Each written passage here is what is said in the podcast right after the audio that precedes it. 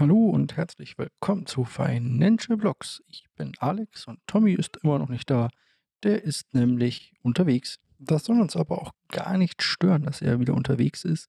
Wir haben jede Menge News. Die Woche war ziemlich aufregend. Wir haben auch jede Menge Finanznews. Es gibt neue Nachrichten von der Inflationsfront, nämlich zum Beispiel in den USA. Und die wollen wir uns natürlich auch direkt anhören. Beginnen wir aber erst einmal mit einem kleinen und leichten Thema. Die Firma Arkham Intelligence ist, eine, das ist ein neues Unternehmen, das Datenanalyse in Anführungszeichen auf der Blockchain, auf Blockchains betreiben möchte. Im Prinzip ist es eine Verpetz-Plattform, so wie früher äh, irgendwelche Whistleblower Steuer-CDs aus der Schweiz an deutsche Behörden verkauft haben, konnte man auf deren Plattform sozusagen gesammelte Daten von Nutzern ersteigern. Also eine sogenannte Snitch-Plattform oder eine Plattform halt für Petzen. Klingt nicht gut und hat natürlich auch direkt ein bisschen für Häme gesorgt, denn beim Start war es relativ einfach herauszufinden, dass die Reflinks, die an Influencer vergeben wurden, damit ließen sich, oder die Reflinks ließen sich dekodieren und so hatte man die E-Mail-Adressen ist natürlich toll, wenn eine Firma, die für Datenanalyse und für private Daten steht, also hier private Daten sozusagen verraten werden sollen und hier natürlich auch ähm, Leute geschützt werden müssen, die diese Daten verraten, gleich mal so einen Patzer im Thema Datenschutz hat.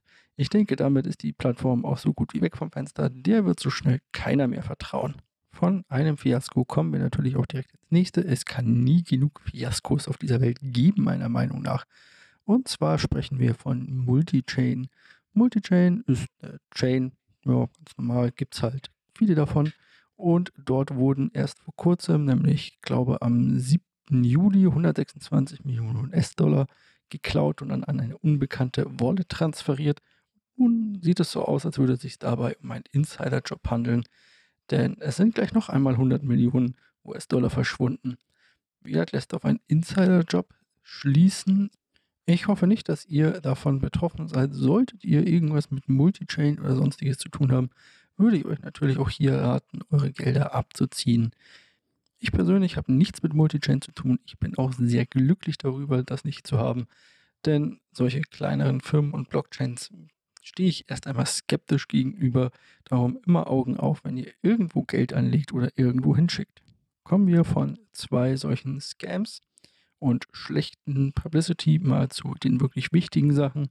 Und zwar der generellen Adaption von Krypto natürlich in dieser Welt und was denn große Player so tun. Da haben wir nämlich direkt zwei neue Nachrichten, die es wert sind, drüber zu sprechen. Und zwar einmal von Vanguard, Vanguard kennt ihr vielleicht, wenn ihr in den FTSE All World oder in ein sonstiges Produkt anlegt, ist, glaube ich, der zweitgrößte Assetverwalter nach BlackRock der Welt. Auf jeden Fall ein sehr bekannter auch ETF-Anbieter. Und Vanguard hat massiv in Bitcoin-Unternehmen oder besser Bitcoin-Mining-Unternehmen investiert. Insgesamt sind das rund 500 Millionen US-Dollar hier, die in die beiden größten Mining-Unternehmen gehen. Das größte Mining-Unternehmen ist Riot und das schiebt Blackguard mal eben über 290 Millionen und erhöht damit seine Gesamtanteile auf 10% an dem Unternehmen. Und da sich Vanguard nicht lumpen lässt, kaufen sie auch noch gleich vom zweitgrößten Bitcoin-Mining-Unternehmen Aktien und zwar nochmal im Wert von 200 und ein bisschen zerquetschten Dollar und erhöhen damit auch ihren Anteil an der Firma auf ungefähr 10%. Bedeutet Vanguard hält jetzt an den beiden größten Bitcoin-Mining-Unternehmen circa jeweils 10%. BlackRock CEO und seit neuestem auch Bitcoin-Befürworter Larry Fink. Dieser sagt oder ist natürlich ganz heiß auf seinen neuen Bitcoin-ETF und sieht ihn als ein starkes Signal an die Finanzmärkte. Er sagt auch, dass Bitcoin ein internationales Währungsgut, Entschuldigung, kein internationales Währungsgut, sondern ein internationales Handelsgut, glaube ich, müsste man das richtig übersetzen ist und dieses international anerkannt und gehandelt werden sollte. Anders hier äußert sich JP Morgan. Die sehen die Bitcoin-ETFs in erster Linie nicht als Gamechanger für Krypto, sondern als zusätzliche Erweiterung, diese äh, sie aber nicht direkt aus der allgemeinen, in die allgemeine Wahrnehmung heben sollte. Ich für meinen Teil sage, diese Bitcoin-ETFs, diese Spot-ETFs, die kommen werden, sind sehr wohl ein kleiner Gamechanger, weil es hier viel einfacher wird, nicht nur für Institutionen, sondern auch für Privatanleger, die sich nicht mit dem ganzen Kram beschäftigen wollen, aber an Bitcoin partizipieren wollen, an den Kursgewinn vielleicht einfach mitzumachen. Jemand, der sich mit Bitcoin selber beschäftigt wird oder Bitcoin selber hält, das ist wie mit Gold, wird sich weiterhin hier die Freiheit nehmen und das lieben, dass er sie hat, dass er sie mitnehmen kann, dass er sie in Anführungszeichen anfassen kann und dass er sie bei sich hat und nicht in einem ETF, wo er nicht genau reingucken kann oder wo halt noch eine Identität dazwischen geschaltet ist. Das Ganze geht natürlich ein bisschen gegen die eigentliche Idee von Bitcoin und zwar das Selbstcustodial, also dass man seine eigene Bank ist und so weiter. Und wie gesagt, ich bin hier vollkommen dafür und sehe das als einen ersten sehr, sehr großen Schritt an. In unserer nächsten News geht es um Algorand. Algorand äh, bin ich ja, so ein halber Fan von, die läuft so dahin. Ich mache selber auch wenig groß viel, aber ich finde es jetzt auch nicht schlecht und sie hat immer mal wieder ganz gute News und auch ein paar ganz große Partner in der Vergangenheit mal an Land gezogen. Ich glaube, sowas wie Amazon oder so hieß es immer mal wieder, geht auf Algorand. Auf jeden Fall stellt dort das, die größte Plattform auf dieser Chain, nämlich AlgoFi, plötzlich ihre Arbeiten ein und dort liegen insgesamt 55% des gesamten Total Value locked, also alles, was so in Protokollen vor sich hin arbeitet, was Leute dort irgendwie hingelegt haben, damit das Geld für sich arbeitet und Zinsen bringt und so weiter oder neue Coins generiert und so weiter. Da liegen 55% von der gesamten Chain und die sagen einfach mal nö. Und einen wirklichen Grund habe ich zumindest nicht finden können zum äh, zum Zeitpunkt der Aufnahme. Besser gesagt, der Grund, den ich gefunden habe, klingt so ein bisschen seltsam, denn es wird von einem Zusammentreffen von Ereignissen gesprochen, die dieses Weiterführen nicht mehr möglich machen und auch die Wartung nicht mehr möglich machen. Heißt auch, die Plattform geht in den Auszahlungsmodus, das heißt, ihr könnt nur noch die Sachen auszahlen, nicht mehr einzahlen und das war's dann auch. Keine Ahnung, was da los ist. Wenn die Entwickler das sagen, dann wird das wohl schon so stimmen. Und ja, man kann sie ja schlecht dazu zwingen, das weiterzumachen. Und natürlich schade, dass Tommy jetzt nicht da ist, denn ich habe hier natürlich wieder Shiba Inu News für euch kleine Hundeliebhaber-Coins da draußen.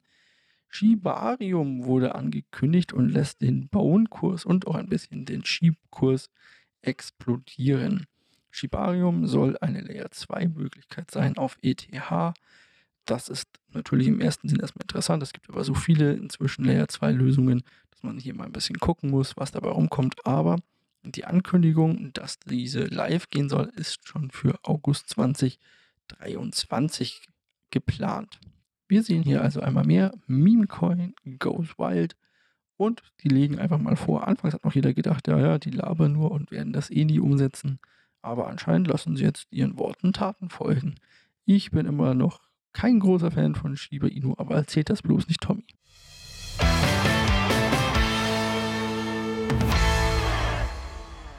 In den Finanznews aus aller Welt, also der kleinen Marktübersicht, die ich ja immer gebe, über die traditionellen Märkte, wie ich sie so schön nenne, haben wir neue Daten.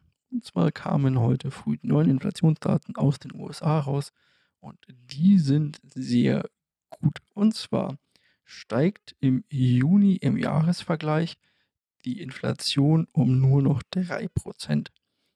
Diese 3% sind natürlich immer noch ein bisschen zu hoch, aber das ist damit die niedrigste Rate seit mehr als zwei Jahren. Und nicht nur das, auch die Kerninflation kam leicht zurück. Das ist die, auf die die Fed immer guckt oder besonders guckt. Das ist die Inflation. Allerdings werden da Lebensmittel- und Energiepreise rausgerechnet. Diese liegt nur noch bei 4,8, also 0,2 Prozent besser als erwartet auch noch. Das sollte nochmal ordentlich Schub geben. Und wir kommen jetzt in einen interessanten Bereich rein, denn es ist auch die Berichtssaison wieder los oder geht jetzt dann auch wieder los. Und zwar heißt das, die Firmen öffnen ihre Bücher und zeigen uns, was sie denn so im letzten Quartal alles gemacht haben in den USA. Die Frage, die man sich jetzt hier oder das Szenario, das jetzt hier gerade gespielt wird, ist, ein Szenario, das die amerikanischen Börsianer und die amerikanische Börse natürlich liebt. Und zwar die Inflation kommt zurück, die Zinsen werden nicht weiter, also nicht höher angehoben. Wir wissen, wir kriegen noch Zinserhöhungen, aber es wird nicht mehr so extrem. Bedeutet, die Fed wird bald durch sein mit ihren Zinserhöhungen und hat dann auch wieder ein bisschen Möglichkeit, ich sage mal, die Zinsen nachzugeben, sollte irgendwas passieren. Aber momentan sieht es tatsächlich so aus, als würde der Arbeitsmarkt trotzdem ein bisschen abkühlen und die Firmengewinne oder die Firmen nur leicht an den Gewinnen quasi untergehen. Das Ganze sieht also so aus, die Inflation kommt zurück. Im Zuge der Inflation haben einfach alle Firmen, egal ob sie von der Inflation betroffen waren, erstmal ordentlich die Preise erhöht. Ich meine, das kennen wir auch aus Deutschland. Die haben einfach ordentlich die Preise erhöht und die Verbraucher haben das anfangs noch gezahlt und irgendwann haben sich die Verbraucher gesagt, nee, sorry, aber dann kaufe ich halt nicht mehr. Und das ist jetzt so ein bisschen die Frage.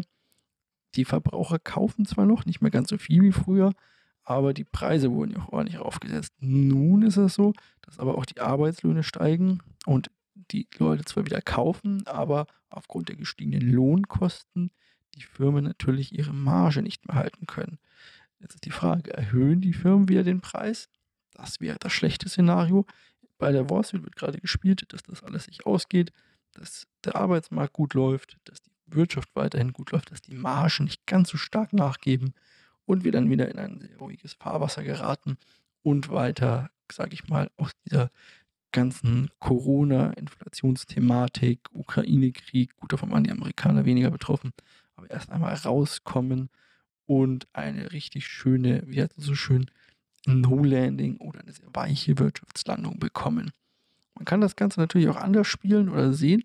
Man kann sehen, dass die Firmen jetzt natürlich die Marge ein bisschen einbrechen, dass sie die höheren Lohnkosten tragen müssen, dass der Arbeitsmarkt immer noch sehr angespannt ist in den USA. Also es gibt wenig Arbeitslose und die Leute können sich das Ganze aussuchen, wo sie hingehen. Dazu ist es natürlich so, dass aufgrund des äh, Inflation Reduction Acts dort drüben viele neue Fabriken gebaut werden. Das heißt, es entstehen viele neue Jobs und irgendwer muss in diesen Fabriken arbeiten.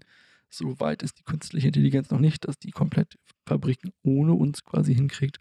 Also es ist interessant, ob jetzt ähm, die klassische Preislohn- oder Lohnpreisspirale, wie auch immer, wie auch immer man es drehen möchte, äh, beginnt, weil jetzt die Arbeiter quasi höhere Löhne fordern, weil die Preise gestiegen waren. Daraufhin die Firmen jetzt anfangen, wieder die Preise zu erhöhen und dann die Arbeiter wiederkommen und sagen, hey, die, die Preise sind so hoch, ich möchte wieder höheren Lohn haben und das Ganze wieder von vorne beginnt.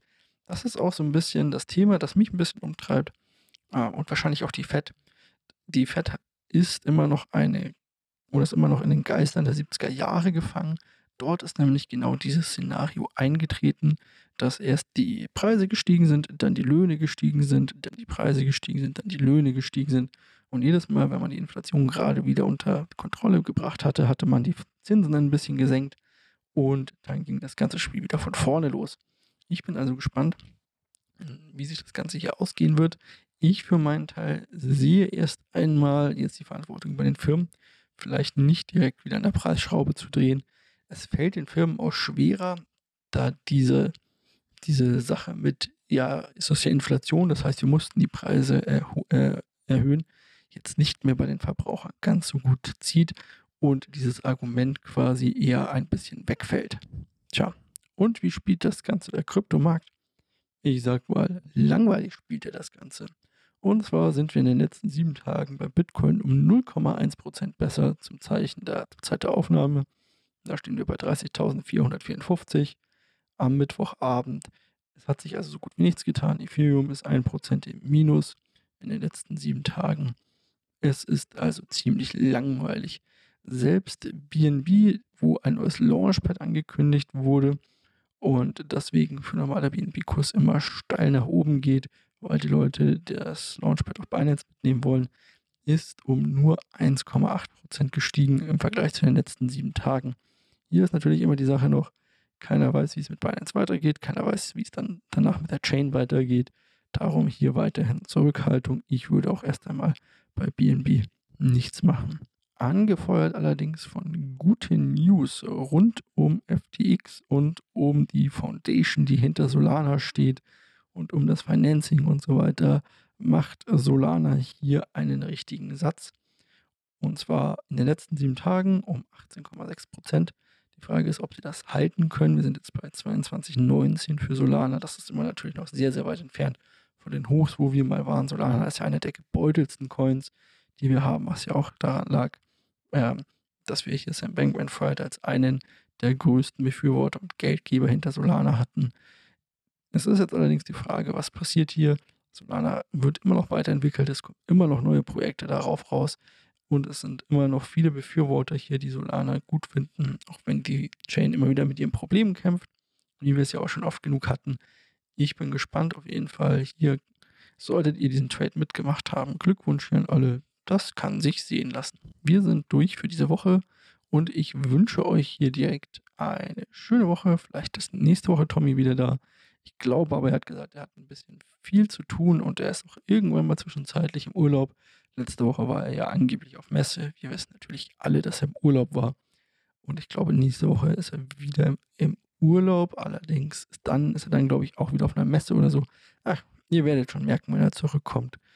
So lange wünsche ich euch viel Spaß. Vergesst das Abonnieren nicht. Vergesst nicht mal zu kommentieren und uns ein Thema vorzuschlagen, über das ich und Tommy oder auch ich alleine mit euch reden kann. Ansonsten ciao und bis nächste Woche.